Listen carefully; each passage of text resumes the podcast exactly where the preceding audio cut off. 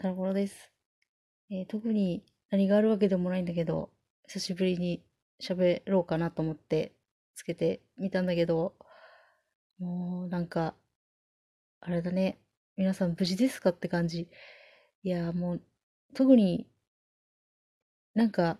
あるわけじゃないんだけど、あの、緊急事態宣言出てるもんで、買い物ぐらいしかで、外に出られないから、もう誰かと飲みに行きたいし、普通に遊びに行きたいし、もうあら、ありとあらゆるイベントが中止だの延期になってるから、本当になんか、ね、やだわ。早くなんとかならんかね。いや、本当にさ、こう生きてて、あの、災害、自然災害で自分が大変な目に遭うかもっていう覚悟はある程度あったんだけど、特に何か準備してるってことでもないんだけど、一応まあそういうこともあるよねって思ってたけど、まさかこの2020年にもなって、疫病の蔓延でこんなに世の中ガタガタになるとは思わなかったから本当にびっくり。いやなんかでも、まあこういう言い方もあれだけど、ある意味こうなんか歴史のね、転換点に立ち会ってるというか、こう、長い目で見たら、こう、教科書に載るような瞬間に今いるのかなって思うと、まあ、それはそれですごいことなのかなっていう、思うけど、そうは言っても、まあ、そりゃ、長い目で見りゃかもしれんけど、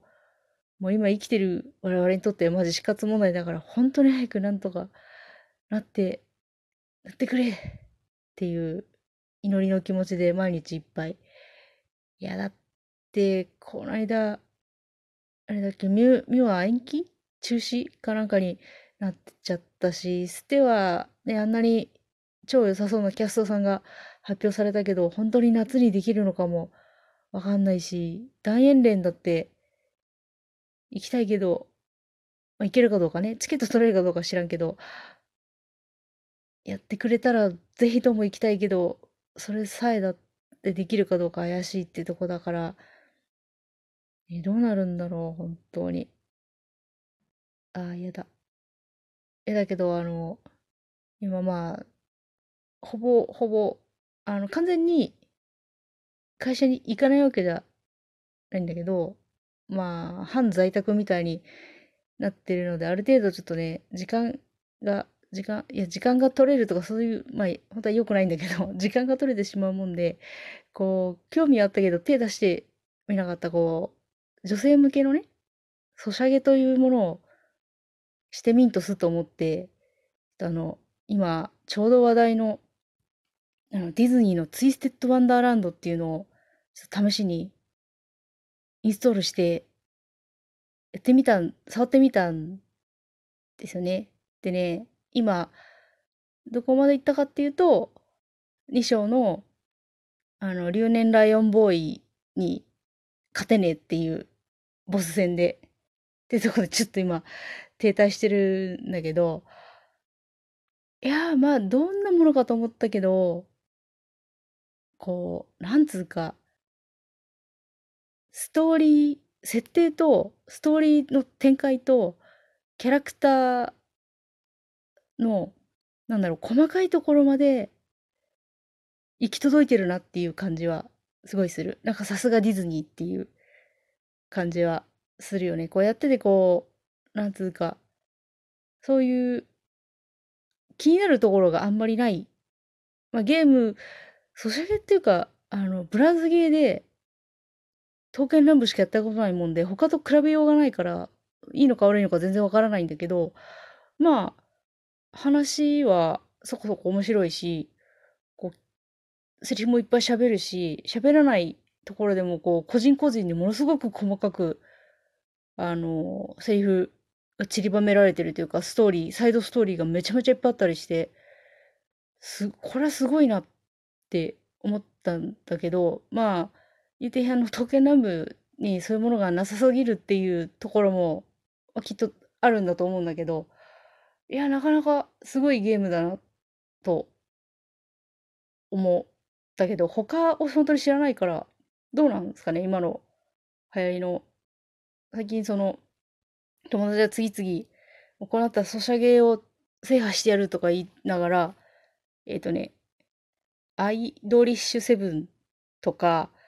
A3 とか、アンスタとかに、こう、手を出し始めているもんで、話だけはこう入ってくるんだけど、自分で実際触ったことがないから、その、ツイステというのがどのくらいのシステム的にどうだとかっていうのはちょっとわからないんだけど、まあでもかなり細かく、こう何、サイドストーリーというか、こう、いろんなキャラとの関わりみたいなのが、ちゃんと練られててすごいなと思って。一応ね、あの、推し、推しなのかなわかんないけど、とりあえず、なんか最初に、あの、手を取ってくださいって言われた時に、あの、意識高そうなおかっぱの子がちょっと可愛かったから、あの、白雪姫の寮のルークくんを選んだんだけど、別にでもあれって選んだからって自分がその寮に入るってわけじゃ全然なくて、何だったんだあれはっていう。あれからカードをくれたのかな最初に。なんかね、そこまでもうちょっと、ガーッと進めてしまってよくわかんなかったんだけど、そのとりあえずルークくん、なかなかいいキャラじゃんと思って選んだんだけど、あのー、最初に10枚試しに引くみたいなやつで、あの、一番のレアなやつで、あの、狼のジャックくんが来てくれて、で、またこれがジャックくんがなかなか、なかなかいいキャラだったから、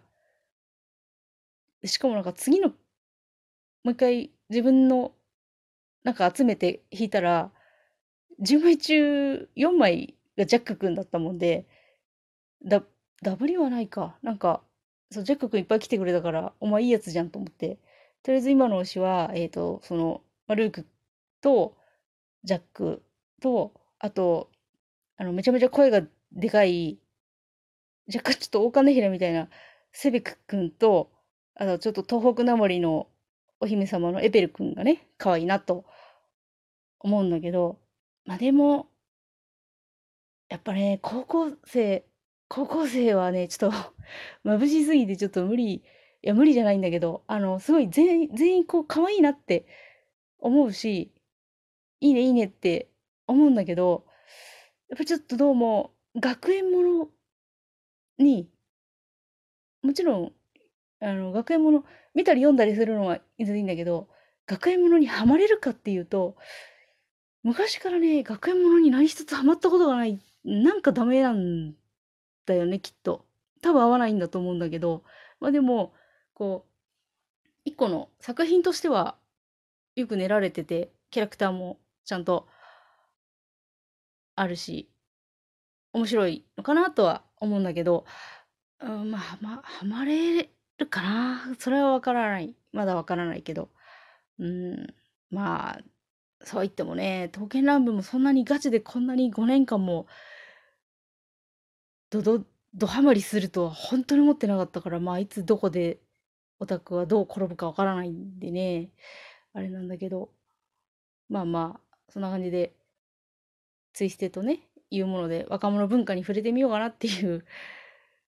ところでちょっとちょっとやってるっていう話なんですけどね。あの昨日さ、あの、花丸の再放送を見てて、あの本当にあの、私の心に深い傷を負わせたうどんミュージカルを改めて見たんだけど、改めて見たら、あの本当にあの、こっから先は本当に個人の感想ですって感じだから気にしないでほしいんだけど、いや、本当に、あの、マジ、クソほど見るに耐えないシーンだったけど、まあ、それで友達とかと、あ、ここ、なんだこれとか言いながら、ゲラゲラ笑いながら見てたら、なんか楽しかった。いや、ほんと何だったのね。あれ、ちょ友達、一緒に見てた友達にすごい否定されたんだけど、ななんですか、共感性周知っていうんだっけ？なんかそういうこう、人が何か恥ずかしいことをしてたりするのを見てるのが耐えられないみたいな。なんかね、うちは親父がね、そのことをね、側恥って言ってたの。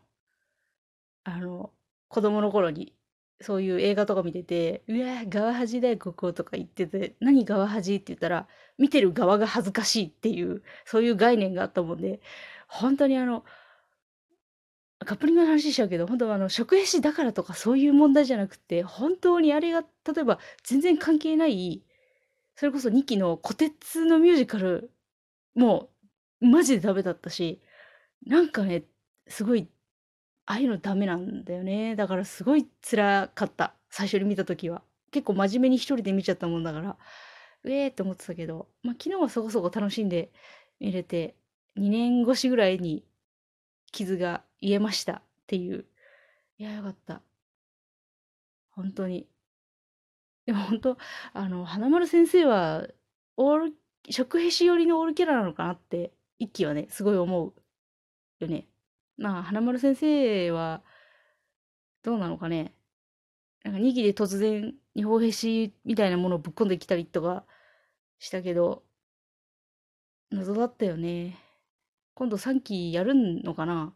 わかんないけど。私は正直、ねねきり丸が温泉に入ってるシーンがすごい見たいんで、ぜひとも3期お願いしたいんだけど、どうなんだろうね。いや、でも再放送ね、あの、2期もこのままやるっていうから、あの、トウモロコシ畑で、日本酒女がポップコーンサボり食うっていう、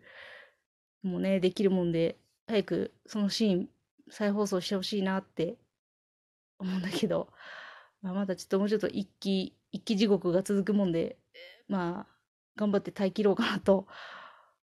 思います。あ、そろそろもう、1個の録音時間が終わりそうなので、今日のところは、まあこんなくだらない話で終わります。